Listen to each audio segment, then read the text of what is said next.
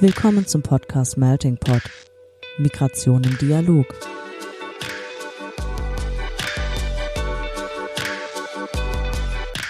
In diesem Podcast sprechen wir mit NachwuchswissenschaftlerInnen aus verschiedensten Fachgebieten, die zum Thema Migration forschen. Ein Einblick also in die Migrationsforschung über die Grenzen wissenschaftlicher Disziplinen hinweg. Organisiert wird der Podcast vom Nachwuchsnetzwerk des Interdisziplinären Zentrums für Integrations- und Migrationsforschung an der Universität Duisburg-Essen. Hallo zusammen und willkommen zur nächsten Folge des Melting Pot. Heute moderieren Merve und ich Janer. Hallo Merve. Hi. Und wir dürfen zu Gast begrüßen die Hanna. Hallo Hanna, schön, dass du da bist. Hallo, danke, dass ich da sein darf. Genau, ich stelle dich auch mal ganz kurz vor. Und zwar ist Hanna, Hanna Lütke-Landfer, Postdoktorandin an der Fakultät für Gesundheitswissenschaften an der Universität Bielefeld in der Arbeitsgruppe Prävention und Gesundheitsförderung. Auch in diesem Zusammenhang hat sie ihre Doktorarbeit geschrieben, die sich mit dem Thema Gesundheitskommunikation im Kontext von Armut beschäftigte und äh, Dafür hat sie auch einige Zeit in Sierra Leone verbracht. Also das sind unglaublich spannende Kombination an Tätigkeiten und Kompetenzen und wir freuen uns umso mehr deswegen, dass du bei uns da bist. Du hast dabei auch ziemlich interessante methodische Ansätze verwendet neben deinem spannenden inhaltlichen Ansatz und darüber möchten wir heute alles sprechen. Aber bevor wir jetzt inhaltlich direkt eintauchen, unsere traditionellen Entweder-Oder-Fragen. Ich gebe über zu Melville. Ja, vielen Dank, Dana. Schön, Hanna, dass du da bist. Auch ich begrüße dich herzlich und beginne gerne mit der Entweder-Oder-Frage. Und zwar äh, würde uns interessieren, ob du dich lieber mit einer Freundin und einem Freund triffst oder ob du dich lieber mit einer Gruppe von Freunden triffst. Äh, lieber mit einer Person. Ich finde es manchmal in Gruppen schwierig reinzukommen. Okay, das ist tatsächlich sehr spannend.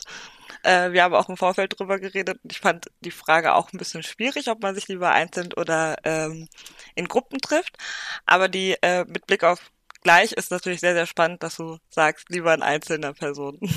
Quality Time quasi eher, ne? Ja, es ist auch äh, spannend, ja. Ich könnte es, glaube ich, auch gar nicht beantworten. Aber die, die nächste Frage, äh, die mich interessiert, du, du, du forschst im Bereich Gesundheit und äh, es gibt ja verschiedene Ansätze, wo geforscht wird und wo auch Gelder reinfließen für die Forschung. Und was ist dir persönlich äh, wichtiger? Äh, Pathogenese oder Salutogenese? Salutogenese, das ist einfach. Das ist das einfach. Okay, die Salutogenese, alles klar. Das also, ist, hm? ja, was ist das? Genau, vielleicht ganz kurz zur Erklärung. Äh, die Pathogenese wäre die Erforschung von bereits erkrankten Menschen, also Krankheitsforschung. Und die Salutogenese ist sozusagen die Erforschung, wie, wie bleibst du gesund? Wie wird man gar nicht erst krank? Also vielleicht kannst du es noch präziser ausdrücken, Hanna, du folgst wahrscheinlich in dem Bereich. Äh, ja, genau. Also das, also ich finde, der, ähm, äh, der Ansatz der Salutogenese geht so viel weiter, weil damit auch nicht festgelegt wird, ähm, was Krankheit und Gesundheit ist, sondern das wird eher als ein Spektrum verstanden. Und ähm, da kommen dann auch diese verschiedenen Komponenten von subjektiver und objektiver Krankheit versus Gesundheit, äh, beziehungsweise halt dann auch die emotionale Ebene noch dazu. Also inwieweit fühle ich mich äh, gesund beziehungsweise krank und dann auch ähm, daneben auch dann soziale Komponenten. Ne? Also werde ich als krank wahrgenommen und was macht das mit der Umwelt oder mit meinen Bezugspersonen? Also das heißt, ich finde, dass die Salutogenese hat ein deutlich größeres Spektrum auch an Ansätzen, die man untersuchen kann. Ja, spannend. Und, und nicht einfach nur die Abwesenheit von Krankheit als Gesundheit, sondern wirklich, was gehört alles dazu? Hm. Genau, also das kann man sich auch ganz gut so als ähm, ähm, ineinandergreifende Kreise mit Überlappungen vorstellen, ähm, wo dann eben nämlich genau subjektiv, objektiv, dann auch soziale Komponenten dann mit hineinfließen ähm, und das Ganze dann halt als ein Spektrum zu verstehen, auf dem es halt ganz viele verschiedene Abstufungen gibt. Hm. Ja, das ist auf jeden Fall super, super spannend. Und äh, Spektrum, da denke ich ja direkt an Skalen und an Qual quantitative Forschung, aber wahrscheinlich ist es natürlich noch, noch mal andere Möglichkeiten und daher auch noch mal unsere letzte übliche Frage. Bist du eher qualitative oder quantitative Forscherin? Qualitativ. Das heißt, auch mit einem Spektrum verbinden wir einfach andere Begriffe. Da merkt man das mhm. auf jeden Fall auch direkt wieder. Ähm, und gerne würde ich auch, auch mit dem Qualitativ kommen wir auch auf eine Methode zu sprechen, die du gerne verwendest. Ähm, Und zwar habt ihr in einem Projekt, was ihr ins Leben gerufen habt, äh, da geht es um den Bedarf von individualisierten und niedrigschwelligen Informationsangeboten bei der Krebsprävention. Und ihr habt zur Datenerhebung die Methode der sogenannten Fokusgruppeninterviews verwendet. Und äh, mit der Methode habe ich auch schon mal gearbeitet. Ich fand es aber super spannend, dass du quasi jetzt auch unsere erste Gästin bist, die mit der Methode arbeitet im Podcast. Mhm. Daher nochmal die Frage an dich. Was meint äh, Fokusgruppeninterviews? Was ist das für eine mhm. Methode? Ja, also in dem Begriff äh, Fokusgruppen, Fokus ähm, steckt hier schon ein ganz wichtiges Wort drin. Das heißt, es geht um ein moderiertes Gespräch mit mehreren Personen mit einem Fokus auf ein bestimmtes Thema ähm, oder ein bestimmtes P Produkt. Denn ursprünglich kommt diese Methode der Fokusgruppen aus der Marktforschung, ist inzwischen aber auch eine sehr beliebte Methode in der qualitativen Forschung. Das heißt, es geht ähm, darum, nicht repräsentativ zu sein, sondern eher explorativ unterwegs zu sein für ja, eher wenig erforschte Fragestellungen. Und was ich besonders äh, gut oder schön finde bei Fokusgruppen ist, dass es nicht den einen Weg für Fokusgruppen gibt, sondern es gibt je nachdem halt auch welche Forschungsfrage ähm, oder welches Ziel man hat, gibt es Unterschiede. Also geht es mir zum einen vielleicht ähm, in auch der Diskussion selbst um die Interaktion zwischen den Teilnehmern, was mhm. auch so eine Beobachtungskomponente noch mit dabei haben kann. Mhm. Geht es mir darum, wenn ich verschiedene Gruppendiskussionen durchführe, zwischen, zu vergleichen zwischen bestimmten Merkmalen, zum Beispiel wenn ich ähm, ähm, das Merkmal Geschlecht zu einer bestimmten äh, Fragestellung untersuchen will, ähm, oder zum Beispiel jetzt in meinem Fall der Gesundheitswissenschaften ähm, möchte ich äh, Personen, die ein bestimmtes Krankheitsbild ähm, aufweisen, mit Personen, die dieses Krankheitsbild nicht aufweisen, untersuchen oder mhm. ähm, jemand mit äh, im Bereich der Gesundheitskommunikation, Gesundheitsinformation, wie prägt, wie ähm, wirkt sich Migrationsgeschichte und das natürlich auch als eine sehr ähm, heterogene Gruppe wahrzunehmen. Also da, da dann zum Beispiel auch zu sehen, wie sind halt vielleicht Personen Personen aus der ersten Zuwanderungsgesellschaft mhm. versus aus der zweiten oder aus bestimmten geografischen Herkunftsländern und die miteinander zu ähm, vergleichen. Und ja, daraus ergibt sich dann, äh, also mit aus diesen Fragestellungen kann man dann auch das Design der Fokusgruppe und die mhm. Rekrutierungsstrategie natürlich wieder ähm, dann fokussieren. Also gucke ich eher, dass ich in meiner Gruppenzusammensetzung heterogen oder homogen mhm. ähm, unterwegs bin. Sollen die Personen sich kennen oder nicht? Setze ich Impulse, also nehme ich halt irgendwie ähm, Material mit rein, was ich den Personen äh, zeige oder vorgebe, was dann natürlich wieder eine bestimmte Richtung auch vorgeben kann. Oder gehe ich sehr offen in die Diskussion? Welches Medium wähle ich? Also ja. treffe ich die Person in Präsenz, was dann natürlich wieder den geografischen hm. ähm, geografisch einschränkt oder jetzt heutzutage ähm, führe ich das online durch, was auch Vorteile mit sich bringt. Welche Gruppengröße mache ich? Also da gibt es halt viele verschiedene Möglichkeiten, die man bei Fokusgruppen äh, äh, durchführen kann. Ja, und das finde ich auch tatsächlich super spannend, besonders so, du hattest ja auch gesagt, es kommt aus der Wirtschaft. Und Fokusgruppen in der Wirtschaft, das kann ich mir irgendwie vorstellen. Es gibt ein Produkt und man hat eine Zielgruppe definiert für ein Produkt und im Endeffekt möchte man dann schauen, ähm, wie das halt quasi bei denen ankommt. Und ich finde das jetzt auch vor allen Dingen spannend mit einer Präventionsperspektive, weil im Endeffekt sind ja alle für dich deine Zielgruppe. So, und wie kommt man dann von alle auf dann halt eine Gruppe von acht bis zehn Personen und was ich bei meiner Erfahrung mit Fokusgruppen hatte, klar, diese Sachen, die du angesprochen hast, heterogen, homogen, dass man da halt auf verschiedenste Sachen achtet. Eins der wesentlichen Entscheidungen war immer, äh, also in meinen Forschungen bisher, passt man auf das Alter und oder auf das Bildungsniveau auf? Wie äh, gehst du denn mit solchen Merkmalen um? Weil man ja quasi sagt, irgendwie, wenn äh, Gruppen zu unterschiedlich vom, von der Altersspanne sind, dass das quasi eine Dynamik auslöst, dass jüngere Leute nicht reden. Oder mit Bildung wird ja auch gesagt, dass äh, sozusagen dann äh, höher gebildete mehr Rede, äh, einen höheren Redeanteil haben. Achtest du, also hättest du da eine Empfehlung? Mm, ja, ich glaube, da muss man sich sehr genau auch im Vorfeld schon mit der Zielgruppe und den möglichen Teilnehmenden beschäftigen. Und das hängt natürlich zum einen von der Fragestellung ab. Also in unserem Fall mit diesem äh, Krebspräventionsprojekt, da geht es uns gerade eher um mhm. jüngere Menschen. Das heißt, wir hatten da insgesamt den Fokus auf eher jüngere Menschen gesetzt. Bei meinem Dissertationsprojekt habe ich auch Fokusgruppen durchgeführt. Da war ich ein bisschen explorativer unterwegs. Das heißt, es ging mhm. mir eher um, oder es ging mir darum, auch alle Altersgruppen ähm, in einer Sozi oder in der Gesellschaft ähm, abzudecken. Da wusste ich in Sierra Leone zum Beispiel, dass die Gesellschaft eher ähm, noch äh, patriarchalisch und ähm, auch hierarchisch, gerade mit Altersgruppen ähm, aufgestellt ist und mhm. habe dort dann, ähm, um, wie du eben schon angedeutet hast, ähm, mehr wird, dass ähm, ja es bestimmte Personen auch hemmen kann, aufgrund ihrer sozialen äh, Position, dann sich in Gruppenkonstellationen zu äußern. In Sierra Leone zum Beispiel habe ich dann äh, geschlechtergetrennte Gruppen ähm, aufgesetzt ähm, und ähm, auch nach den Altersgruppen geguckt. Also ich habe eher dann jüngere Menschen in einer Gruppe geklustert und ältere Menschen in einer in anderen Gruppen dann geklustert, um denen auch die mögliche, also die Freiheiten zuzugestehen, sich äußern zu können, wie ähm, wie es wie sie es möchten. Ähm, beim derzeitigen Projekt mit den ähm, äh, zu den äh, zur Krebsprävention ähm, haben wir drei verschiedene Merkmale, die wir untersucht haben. Zum einen haben wir ähm, oder drei Merkmale, die sozusagen dann bei der Rekrutierung entscheidungs, ähm, ähm, entscheidend waren. Ähm, und zwar geht es uns im, äh, insbesondere um äh, familiäres Krebsrisiko, also ja, ein erhöhtes Risiko in bestimmten Familienkonstellationen, äh, wo halt ein erblicher Krebs vorliegen kann oder, vor, oder ähm, schon nachgewiesen ist. Und da waren die drei Merkmale einmal Personen, die dieses erbliche Krebsrisiko haben und auch schon eine Krebserkrankung ähm, hatten, dann Personen, bei, dieses, bei denen das erbliche Risiko vorliegt, aber die noch keine ähm, Krebserfahrung haben und Personen aus der allgemeinen Bevölkerung, die aber ja potenziell auch mit so einem Thema in Kontakt kommen könnten. Und da ähm, wussten wir im Vorfeld, dass es wenig sinnvoll ist, diese Gruppen miteinander zu mischen, weil mhm. zum Beispiel Personen, die eine Krebserkrankung mhm. schon hinter sich haben, ganz andere Bedarfe haben als zum Beispiel Personen aus der allgemeinen Bevölkerung oder auch dann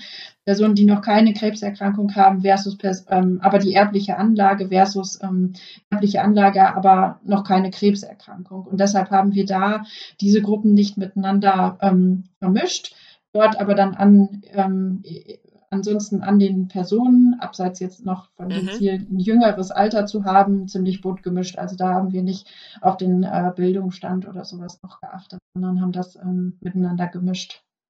Das hört sich auch tatsächlich in dem Fall auch total nachvollziehbar an, weil äh, wenn man eine Erkrankung halt schon hatte, kennt man wahrscheinlich auch ganz andere Vokabeln, als wenn man es halt nicht hatte. Und dann äh, wäre das wahrscheinlich auch natürlich nochmal schwierig, wenn man das Bild einmal so richtig kennt oder halt gar nicht kennt, ne? Genau, genau. Das war nämlich gerade der Punkt. Also gerade die Personen auch mit einer äh, Krebs, also mit erblichen Krebs und Krebserkrankungen, die sind, die haben halt schon so viele äh, Therapien äh, durchlaufen oder sind zum Teil auch schon Jahre dann in früher Früherkennungsprogramm drin, dass man deren Erfahrungen und auch Bedarfe an Informationen oder auch deren Wissen über das Gesundheitssystem entlang dieser Krebshistorie ähm, gar nicht mit dem vergleichen kann, was jemand aus der Allgemeinbevölkerung hat. Und ähm, wir dann da wiederum für die allgemein, also Personen aus der Allgemeinbevölkerung dann ähm, wiederum deutlich ähm, mehr Hintergrundwissen dann liefern könnte, was auch den Inhalt oder die mhm. Länge der so einer Fokusgruppendiskussion sehr äh, verzerren konnte. Genau, deshalb ähm, war das da sinnvoll. Meine Erfahrungen sind aber auch, dass äh, gerade dieser Punkt ähm, Bildung, also für mich wird der zum Teil zumindest irrelevanter. Mhm. Ähm, weil gerade mit dem ähm, ja mit dem Internet auch so die gerade im Hinblick auf Gesundheitsinformationen und Zugänglichkeit haben sich da bestimmte Grenzen verschoben. Also die Zugänglichkeit mhm. zu Ressourcen haben sich haben sich verändert und äh, dass Bildung nicht unbedingt das ausschlaggebende Kriterium zum Wissen ähm, über Gesundheits- oder auch Zugängen zu Gesundheitsinformationen sein müssen und auch da die Rekrutierungsfrage dann ähm, ja manchmal ein bisschen schwierig ist. Ähm, also mhm. Personen uns dann Personen dann fragen so, warum müssen die das denn mit der Bildung wissen? Oder ähm, zum Teil auch sagen so, ja, aber ich habe doch den und den Abschluss auch gemacht. Also ich finde, mhm. dass das auch in Fragebögen zum Teil ähm, schwierig zu, zu erfassen oder zu vergleichen ist. Ja, das ist ein sehr wichtiger Punkt. Ähm, was ich mich jetzt auch nochmal interessieren würde, weil wir haben jetzt mal sehr viel auch über Chancen geredet. Also du bist ja Fan dieser Methode, das ist auf jeden Fall rausgekommen und äh, dadurch sind, glaube ich, die Chancen für unsere Zuhörerinnen irgendwie auch klar. Aber individuell hast du ja auch gesagt, dass du dich lieber äh, einzeln mit Leuten trifft. Welche Risiken siehst du denn in dieser Methode? Also auch hinsichtlich der Interpretation, hinsichtlich der Zusammensetzung. Also wann laufen Fokusgruppen halt nicht?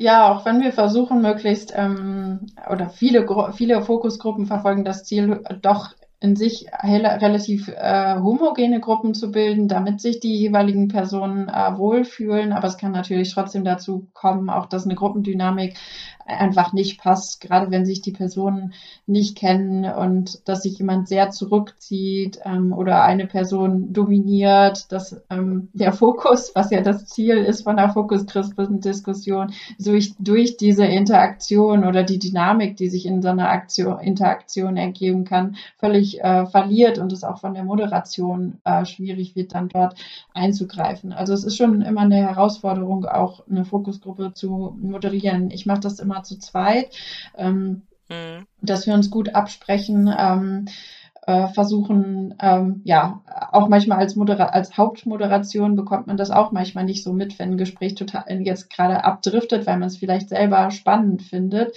Und ähm, da ist dann eine, ein Beisitzer oder eine Co-Moderation ganz wichtig, die dann auch mal so anstupsen kann oder eine nochmal eine Nachfrage einschieben kann oder einem Zettel zuschieben kann. So, ich glaube, die Person fühlt sich gerade nicht so wohl ja, wir haben das jetzt bei dem äh, Krebsprojekt, ähm, haben wir tatsächlich Online-Fokusgruppen äh, durchgeführt, mhm. A, um geografisch auf mehr Personen äh, zugreifen zu können, die dieses bestimmte Krankheitsbild oder Krankheitsbilder haben ähm, B aber auch, weil das von den Personen äh, gerade, ähm, die eine Krebserkrankung hatten, geäußert wurde, dass es halt für sie angenehmer ist, ne? jetzt, ähm, dass sie nicht noch irgendwo hinreisen müssen, beziehungsweise haben wir das auch zu Zeiten von, äh, äh, ja, als eine der Corona-Wellen gerade wieder ähm, ziemlich auf dem Höhepunkt war und die das mhm. auch als eine Gefahr für ihre Gesundheit wahrgenommen haben.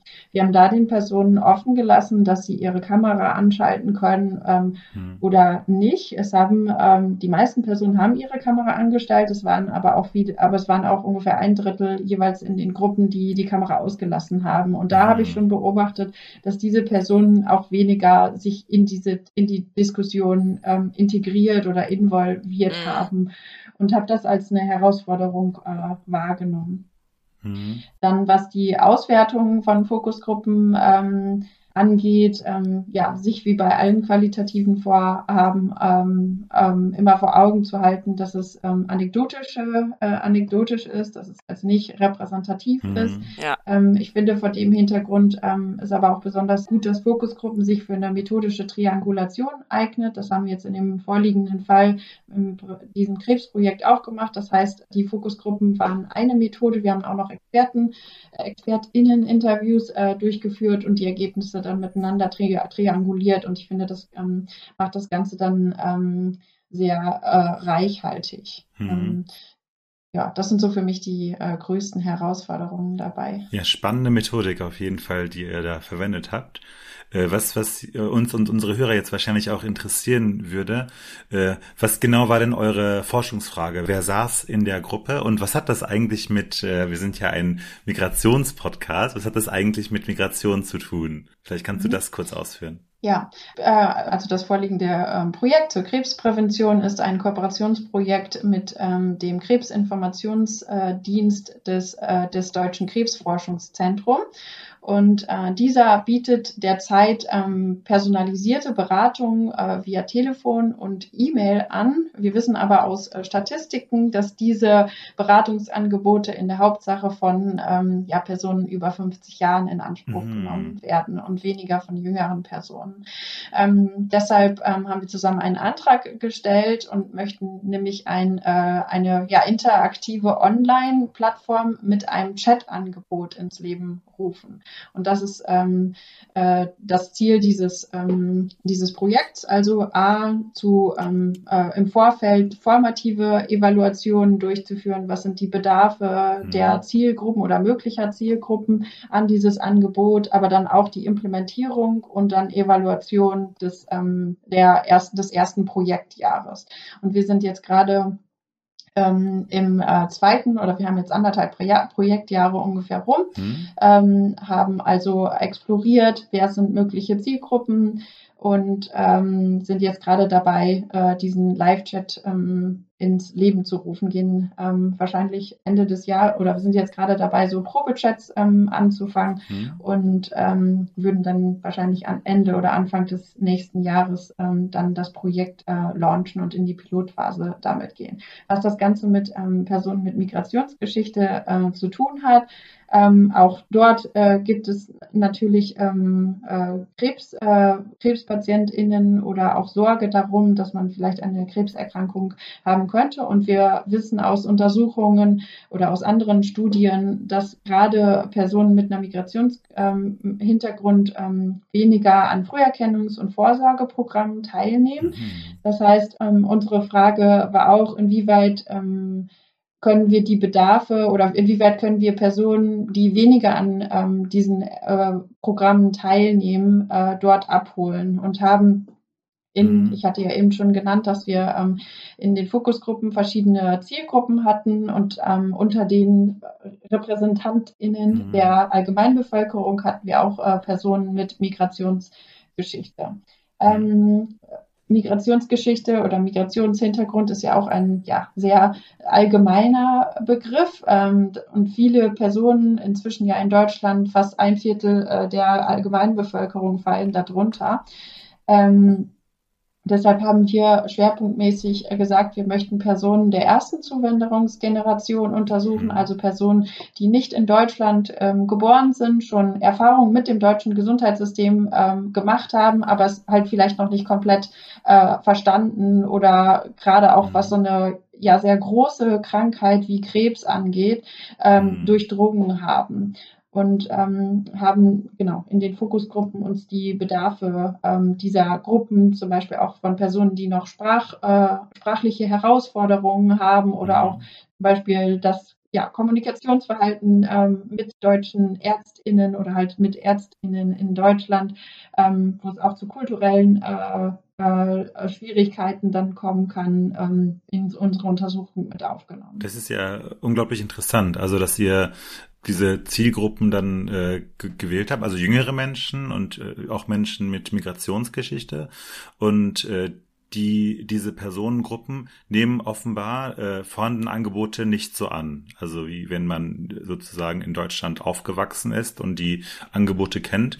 Was sind das denn für Angebote, die nicht angenommen werden? Und was sind die Gründe? Also habt ihr da Erkenntnisse, warum diese Angebote nicht angenommen werden? Ähm, um das zu beantworten, stütze ich mich jetzt auf andere Studien. Das mhm. ist ähm, oder auch gerade eher quantitative äh, Studien, die das, ähm, das erhoben haben. Aus diesen Studien ist bekannt, dass ähm, gerade Personen der ersten Zuwanderungsgeneration, also Personen, die nicht in Deutschland ähm, geboren sind, weniger an zum Beispiel Gebärmutter ähm, äh, Halskrebsvorsorgeuntersuchung mhm. oder dann in einem späteren Alter dann auch zum Beispiel Darmkrebsvorsorge oder eine Mammographie-Screening teilnehmen als Personen der späteren Zuwanderungsgeneration, also zweite mhm. Generation zum Beispiel, oder die Allgemeinbevölkerung. Das heißt, es geht uns gezielt darum zu schauen, dass Personen, von denen wir aus, Stati aus Statistiken wissen, dass sie weniger äh, gerade diese ärztliche ähm, äh, Präventionsmaßnahmen, mit denen man ja ein Krebsrisiko ähm, oder auch die Früherkennung und damit mhm. halt auch die Behandlungsmöglichkeiten erweitern kann, dass wir die äh, gezielt ähm, ansprechen oder besser kultursensibel ansprechen können. Und ähm, wir hatten im Vorgespräch auch zum Beispiel über Angebote wie Selbsthilfegruppen und sowas gesprochen.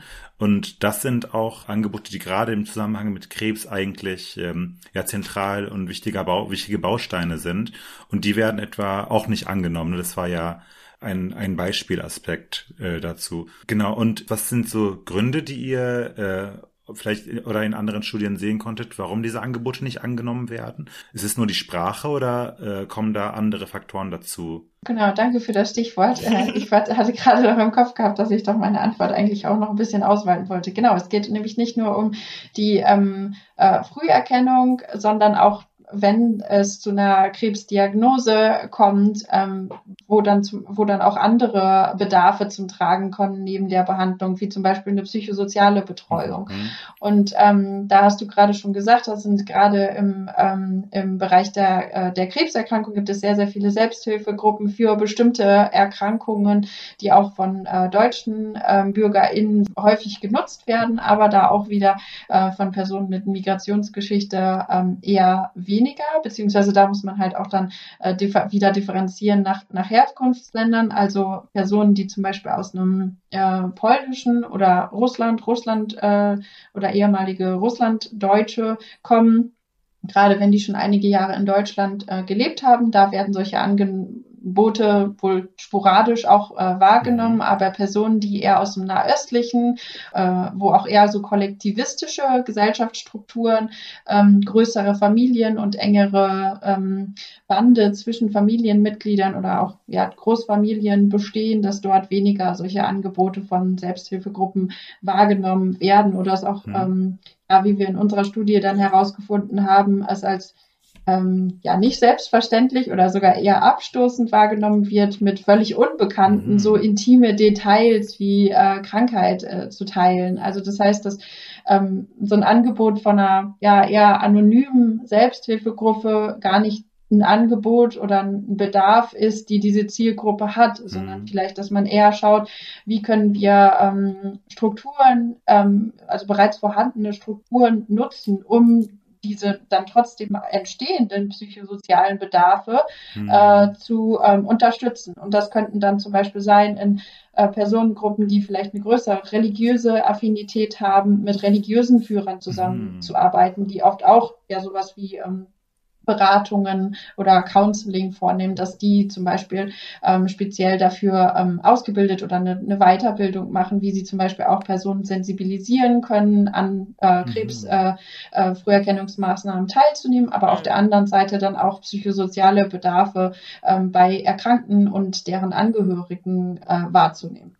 Mhm. Also die Informationen müssen an bestimmte Personen, also die, ich, ich sag mal ganz grob, als Influencer sozusagen gelten in den Gruppen auch äh, ankommen, damit die gestreut werden können. Und das werden, wie du sagtest, jetzt beispielsweise religiöse Führer in, in bestimmten Gruppen. Gibt es denn noch so andere Orte, an denen Informationen gestreut werden müssen, wo die hinkommen sollten, damit die Angebote angenommen werden? Äh, oder sind es auch andere Angebote, die einfach ähm, zur Verfügung gestellt werden müssen? Mhm. Ja, also wir ver verwenden den noch etwas uncooleren Begriff MultiplikatorInnen. Ja, das ist wahrscheinlich auch.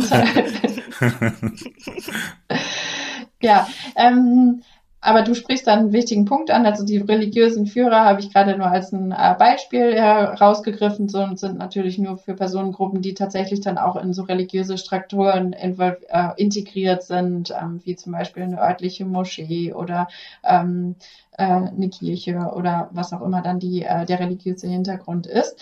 Ähm, das können aber auch ganz andere Strukturen sein. Also ich habe zum Beispiel äh, privat einige Kontakte zu Personen aus, ähm, aus dem Iran und Irak. Mhm. Die sind super, also vor allem äh, jüngere Männer, die sind super viel im Fitnessstudio unterwegs. Hm. Wie könnte zum hm. Beispiel ein Fitnessstudio oder die Personen, die dort arbeiten und dort Kontakte sind, ähm, äh, dann äh, für, für, solche Themen sensibilisieren hm. oder auch einfach nur bekannt sein, dass sie zum Beispiel ein Ansprechpartner sein können. Das muss ja gar nicht sein, dass die so proaktiv losgehen, sondern einfach nur das Wissen, ähm, hey, da könnte ich hingehen.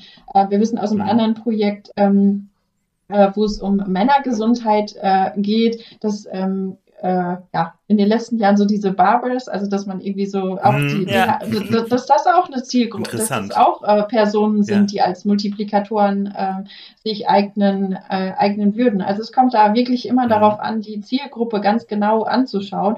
Und ähm, ja, da kann ich nur empfehlen, ähm, auch diesen ja, so allgemeinen Begriff der Migrationshintergrund wirklich klein, äh, also sich da mm. Subpopulationen anzuschauen ähm, und dann dort ganz gezielt zu schauen, was sind deren Netzwerke, deren Bezugspersonen mhm. ähm, und ähm, dort dann entsprechende Ansätze äh, oder ähm, äh, Möglichkeiten ähm, dann mhm. zu integrieren. Ja, super. Also ich finde auch eure Forschung zeigt wirklich toll, dass Migrationshintergrund oder Migrationsgeschichte einfach nur ein Dachbegriff ist für eigentlich mhm. so eine unglaublich heterogene Gruppe. Und äh, man muss die Leute abholen äh, bei, bei religiösen Führern, aber auch im Fitnessstudio und bei äh, beim Friseur. Das finde ich total spannend. Ja, diese kleingliedrige Analyse ist umso umso wichtiger. Was mich noch interessieren würde, wir hatten im äh, Vorgespräch auch äh, von einem Ansatz, den ihr verfolgt, gesprochen, und zwar der Ressourcenorientierung. Was, was genau meint ihr damit und äh, in welchem Zusammenhang steht der Begriff mit eurem Projekt? Mhm. Ja, die, ich glaube, bei Ressourcenorientierung können wir nicht von einem eigenen Ansatz ähm, sprechen. In unserem Fall ähm, arbeiten wir mit einem äh, sozioökologischen ähm, Modell, äh, was ein systemischer Ansatz ist. Mhm. Das heißt, das sozioökologische ähm, Modell ähm, lehnt sich an ja, die Ökologie an und untersucht, wie ähm, Personen oder Gruppen in Inter Interaktion mit ihrer sozialen und strukturellen Umgebung ähm, stehen. Und da lässt sich ähm, ganz gut so eine Ressourcenorientierung integrieren, indem ich nämlich nicht nur schaue, was sind Barrieren zum Beispiel jetzt zum Gesundheits Gesundheitssystem oder zu äh, Gesundheitsinformation, mhm. sondern wo sind äh, bestehende Ressourcen. Und eine Ressource, eine soziale Ressource zum Beispiel, könnte ein religiöser Führer sein mhm. oder dann der Friseur oder andere Personen, die halt zum Beispiel MittlerInnen sein können zu bestimmten anderen äh, Services oder Strukturen ja, und dazu schauen halt, was sind die Gegebenheiten, was sind Potenziale, die mhm. genutzt werden können und damit dann auch wegzugehen von dieser Barrierenfokussiertheit. Äh, also es werden, äh, mhm. ich fand das in der Vergangenheit oft auch in der wissenschaftlichen äh, Literatur mhm. frappierend, mhm. dass immer gefragt wurde, what are the barriers? Ne? Also was sind die Barrieren, was sind die Hürden, wie können wir die Hürden überwinden? Und die Ressourcenorientierung fragt natürlich implizit auch, wo sind Sackgassen? Also wo lohnt es sich jetzt auch nicht weiterzugehen, weil die Barrieren zu hoch sind, aber versucht ganz explizit auch den Fokus dafür zu öffnen, wo Potenziale, wo Ressourcen sind, die jetzt vielleicht nicht offensichtlich etwas mit Gesundheit, äh, Gesundheitsförderung zu tun haben, die wir aber trotzdem aus einer sozioökologischen, systemischen Perspektive nutzen können. Und da würde jetzt zum Beispiel der Friseur ja nicht als erstes äh, uns einfallen. Mhm. Aber wenn wir uns mit der Zielgruppe beschäftigen und deren mhm. Netzwerken mhm. und Interaktionen, Dynamiken in deren sozio, äh, soziostrukturellen Umgebung, dann mhm. können auch solche Zusammenhänge auffallen. Ich finde das total spannend, also auch einfach zu sagen, ey, Ressourcen können viel, viel, vielschichtiger sein und äh, man muss einfach viel besser hingucken, um zu erkennen, was Ressourcen sind, finde ich einen sehr schönen Ansatz. Also, das hört sich quasi schon so nach Lesson Learned an, mhm. was du quasi auch anderen Forschungen äh, mitgeben wollen würdest. Nicht nur immer so ein bisschen dieses Barrierengedanken, sondern wirklich nochmal nach Potenzialen mit dem Blick nach Ressourcen zu gucken. Ähm, ja, möchtest du uns noch sagen, was sind so deine letzten Worte oder sind das schon auch die Lesson Learned, die für dich total wichtig sind? Als zentrale Ergebnisse oder hättest du noch andere letzte Worte für uns? Nee, ich finde, das ist ein ganz gutes äh, Resümee dessen und auch mein äh, Ansatz oder das, was ich versuche in der Forschung ähm, äh, zu verfolgen.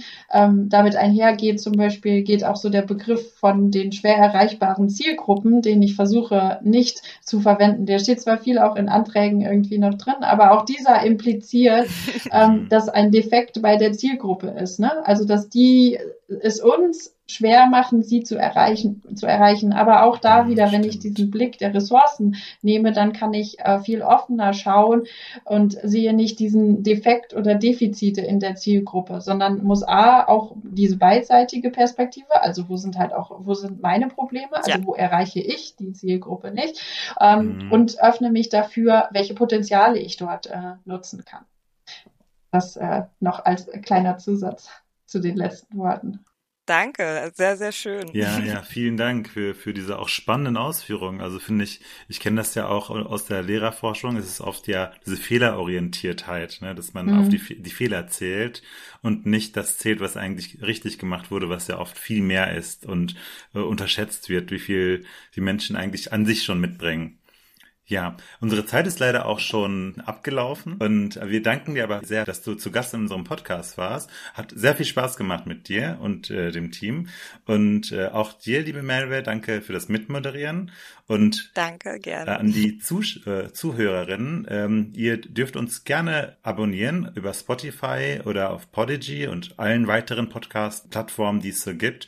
Und äh, wir freuen uns auch, wenn ihr unserem Incentum Twitter-Kanal folgt. Da bekommt ihr auch immer die Informationen, wann die neue Folge rauskommt und viel mehr. Und damit vielen lieben Dank und ja, bis zur nächsten Woche. Tschüss. Tschüss. Bis zum nächsten Tschüss. Monat. Entschuldigung. Ja, stimmt. Ein Monat. Tschüss. Schön, Hanna, dass du da warst. Das war's mit dieser Ausgabe des Podcasts Melting Pot. Migration im Dialog. Für mehr Informationen über die Arbeit unseres Netzwerkes und für Updates zum Podcast findet ihr uns auf Twitter unter @incentin. Vielen Dank fürs Zuhören und bis zum nächsten Mal.